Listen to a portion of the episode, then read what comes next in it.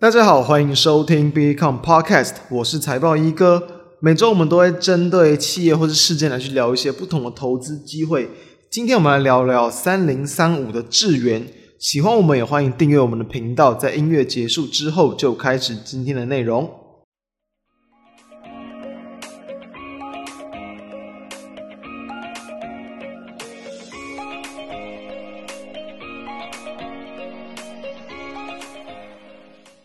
今天是三月三号，我们今天就再来聊聊智源哦。智源这间公司哦，也是近期哦投信买很凶哦，买了大约要将近两个月，同时股价也是表现超强的一档股票。这周智源的股价表现的非常凶哦，它而且它股价的拉法其实是有点扯，就是说最近啊，就从本周嘛，目前到现在也才过了三个交易日哦，有两次都是直接那种大单急拉的方式，从江波图一看就直接咻哦，直接往上去拉一根上去哦。通常这种拉法会比较投机一点的，很可能就是隔日就会出现一些隔日冲卖压。不过目前来看，至少到我们录制的当天，股价是在持续的创高。它虽然说比较投机啦，但是呢有法人买盘支撑的话，即便有投机的资金跑进来，其实后续都还有在往上攻的一个机会哦。那我们今天聊智原，为什么？当然就是市场这个话题很夯嘛，投信有在买。不过其实我们在去年的十月下旬，我们就已经有谈过智原了。当时有介绍智能在做什么，也有谈到说整个 ASIC 晶片相关的一些产业的前景，包含像它量产相关的一些营收啊，在今年呢，其实就渴望有爆发性的成长。其实哦，在去年就是我们在十月之后谈嘛，去年底那时候，包含像今年的一月营收就已经有可以看到明显的爆发性成长，所以我们算是有去帮大家去抓到这样的爆发成长的一个这个。机会，而且我们有谈到之后，在今年的获利也是有机会呈现倍数的成长。参考当时候，虽然说当时候资源的本益比其实跟同业是接近，但考量到我们提到有可能会有倍数的成长空间嘛，成长幅度大，市场自然容易去拉高它的本益比，所以我们当时就有谈到股价应该还有不小的一个空间。结果说，因为当时候我们在十月下旬去谈的，去年的十月啊，其实股价就已经从大概一百元出头。拉到接近两百块钱了，即便当时在大约一个月的时间，股价就已经有倍数的拉升，我们还是看好。那到了现在，哎，其实已经来到超过三百块钱了，等于说不到半年的时间，股价就已经翻了三倍以上。所以从当时我们去谈，大约这个两百块左右，到目前已经超过三百块钱，诶，又已经这个拉了大约这个五十趴，将近一百块的一个价差。后续还有没有机会？就是大家要关注的重点，那就让我来娓娓道来。首先要帮一些可能没有听过或是不太认识智原的朋友们再度去复习一下。智原是一间主要在做这个 ASIC 晶片，然后跟这个矽制材相关这个元件的一间公司哦。那它最主要啊，大部分的产品比重，以智原对外来讲的角度，就叫做量产。呃，量产什么？就是量产这个叫做 ASIC 晶片，特殊应用机体电路啊。这个占它的一个营运大概在六七成左右。主要来讲，它就算是一种比较比较克制化规格的这个机体电路，有别于一般的标准的这个 IC 哦。它主要是有特定的使用者，有特定的一些要求，包含比如说像是挖矿嘛，包含可能比如说像是一些可能数位录音等等的一些这个功能。它就应用在这种我比较需要特定晶片的一些这个服务上面。通常呢，它的体积会比较小，重量轻，功耗低，然后性能可能更强。那当然，它的一个这个价格当然就会比较高。那其他的部分，大家可能很常会听到，包括像细制材 （Silicon IP）。这个部分呢，它有全名叫做这个智慧财产权盒啦，它算是在这个积体电路之中，可以一种可重复使用的一种这个模组，就有点像是 IC 设计的基础，类似像专利凭证啊、程式原始码等等著作权的一个概念呢，就是说它可以这个让客户去自行使用，然后呢可能加速他们去在这个产品上市的时间啊，然后减少他们需要投入的资源。另一个就是委托设计，现在大家应该也蛮常听到，叫做 NRE 哦，就是说受客户委托来去设计这个 ASIC 产品，那主要就是只是开发委托设计为主，委托设计跟矽智财大约都占它的营运大概是这个十五趴到二十趴左右，主要还是在做这个 ASIC 晶片。那为什么会叫做量产？就是说它受客户的委托来去量产这些 ASIC 晶片，就是说把它这个啊委托设计之后呢，会由晶圆。或者是这个封测之后的这个 IC 来去出货给客户。所以说，这其实也是在最近这几年啦，算是这个在资源非常成长很强劲的一块部分。好，所以我们就来知道。为什么？其实我们当时会谈，其实主要是因为这个市场它的一个未来成长性算是蛮强的，因为像是在 AI 嘛、资料中心嘛这种物联网很多的一些应用，它会需要用到很多不同的这种差异化的晶片，所以说它就很需要高度的克制化。你想想，很多我们大家知道 AI 或者资料中心那种，他们所应用的一个这个情的一个情境算是非常多，包含像是物联网，有非常多不同的情境，可能家用嘛。公用嘛，等等，或者是一些商用等等，所以它其实需要很多这种包含可能多个处理器的一些设计需求，所以这也是为什么这种所谓的我们上上次就有谈到，为什么这个嗯可能 ASIC 市场它会是成长性很强，甚至细制材市场在成长性很强的一个这个部分，这是一个原因。那我们有另外再去一些这个研调机构的一些这个呃资料上面去求证一些东西哦，包含比如说像是在一个叫 iMark 的一间这个研调机构，在过去啊在在大约一年多前，他们的报告是有谈过，说大概从二零二一呃往后推五年哦，整个 IP 市场的一个年复合成长率大概是抓这个五点四趴左右。所以说，其实大家可能未来在搜寻一些，比如说细制材的一些市场的成长性啊等等，ASIC 晶片市场的等等哦，通常就大概比如说介于五趴多，甚至到十几趴，其实基本上是没有错。不过我们其实我们可以再去细看哦。这份报告里面也有谈到说，其实以当时的角度来看，亚太地区会是最领先，然后成长性最强的半导体 IP 的市场，会容易以最高的年复合率成长来去成长。这刚好就是智原它这个算是出货最大量的一块。目前它的一个产品在亚太地区也是大约有接近到八成左右，所以等于说，诶，这个研调机构它预期成长性最强的一块市场，这刚好就是智原的出货的一个主力，所以说它刚好就受惠到这一波，可以大家其实从。最近这几个月的营收就可以去看到，几乎是一路的就往上喷，一路一路的往上垫高。那这边报告也是提到，就是说在这个亚太地区的一些智能设备啦，那因为说可能这个过去有一些地方它的一个市场渗透率没有到这么高，加上说这种呃各种不同需求的设计的这种 IP 哦，在这种智能设备中的渗透率同时也提高，所以就是会有去激励到这样的一个效应。另一间叫做这个 Research and Markets，他们也是提到说，在这个这呃。就是新冠疫情的一个危机之中啊，那也是预期从大概二零二一年往后推到五年左右，其实整个这个全球制裁权的一些市场成长率，年复合成长率也是大概来到十二趴左右，十二趴多一点。所以其实算是蛮稳健的一个成长，不能说超级爆发，但其实超过十趴，就已经算是蛮高幅度的一个成长，所以这是蛮值得去期待的一块部分。那再来看到，其实，在之前我们刚刚谈到，其实在它在这个所谓的量产的这一块产品比重嘛，是它目前的营收的一个最大宗。同时呢，在智原它自己哦有去提到说，预期在这个今年它的一个这个成长性。哦，其实也是由这个应该说量产这块来的最高，是有机会来到这个可能六成七成以上哦。为什么这么高啊？其实主要就是因为在最近这几年，它的一个这个包含说像是一些新的一些案源啊，新的一些订单非常的多。那以及哦，像是在呃过去可能二零一九、二零一零年之前呢，一些智慧电表，它的一个这个需求是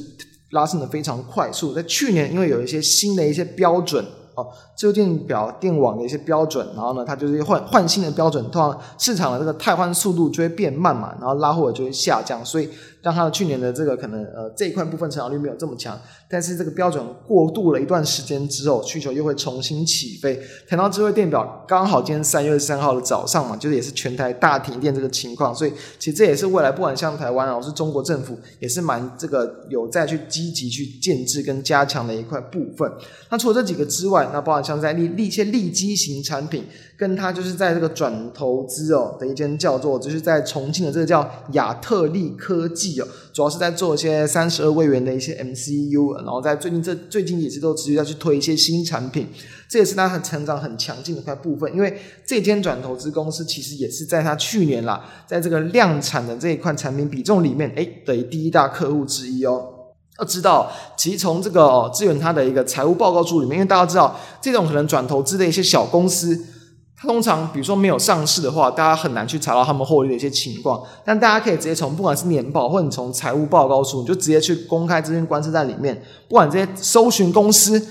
的这个代号或者是名称，然后进去它的这个主页页面，往下拉一点点，就会在财报那个地方看到一个叫电子书这两个字，你点进去就有它最新一季的那个季度的财务报告书。通常拉到最下面，它就有一些国外转投资哦，或者是一些子公司的一些资讯，所以这个亚特力公司它就被列在里面。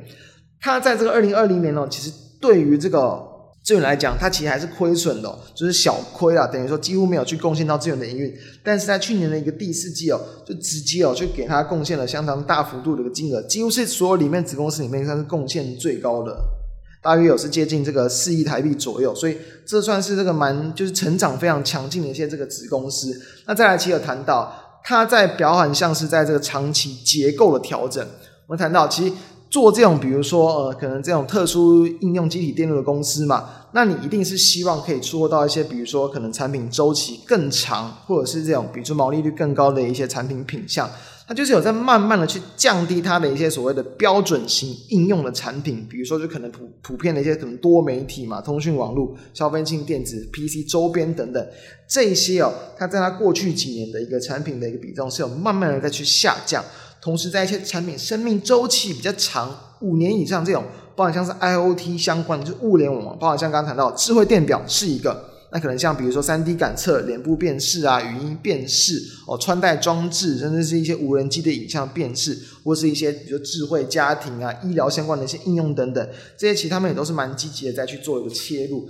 那在各种不同产品别的应用的部分啦，那以这个资源来讲，在量产的这块领域来说。不然刚刚谈到，它在慢慢降低的，像是在多媒体，像在消费性电子这种 PC 相关的嘛。刚刚谈到这些，它可能是比较标准型的产品，它目前的一个营运比重大概是在两成左右。所以说，哦，这些东西它即便它可能有些市场可能会担心说它未来长期成长性没有那么高，但目前来讲，占它营运比重也没有到说非常高，所以还好。那反而像 IoT 相关的，从哦大约二零应该说二零一七年几乎没有，几乎没有人去做这块市场。到目前的去年二零二一年嘛，就已经超过三成的比重，其实已经连续三年在 IoT 这一块的市场已经都是超过三成的比重，所以确实可以看到他们蛮积极的去做这种产品品相这个结构的一个转型。那以及像是在这个工控啊行业用，就是这种比较长周期的行业用的，也是大约有三成左右。然后在通讯网络的部分有在慢慢降低哦，大约就是降到的快要到十趴以下哦。这个在二零一七年啊，其实还是有在四十趴了，到去年就直接降到十趴以下。因为这一块来讲，对于他们来讲也是比较属于标准型的一个产品，所以说其实哦，他们确实有在明显的再去调整这样的一个产品结构。那智原其他在法说也是有提到说，其实很多的一些新的案源，新的一些这个案源都有在持续的延续，所以说几乎每年平均都是可能大概有在这个四十到五十个左右的一个新案件，都是激到它营收的一个主要的部分，所以在去年的一个营收大幅成长之后。今年都还是有机会哦。我们看前面就有谈到，在量产这块比重还是有维持，可能在六七成以上的成长，它是非常大幅度的一个成长啊。那另外，其实大家可以从财报的部分，我觉得有蛮有趣的东西可以去观察到，就是说呢，它其实在这种量产服务啊，大约有是在去年的下半年开始明显的一个跳增哦。呃，从原本的一个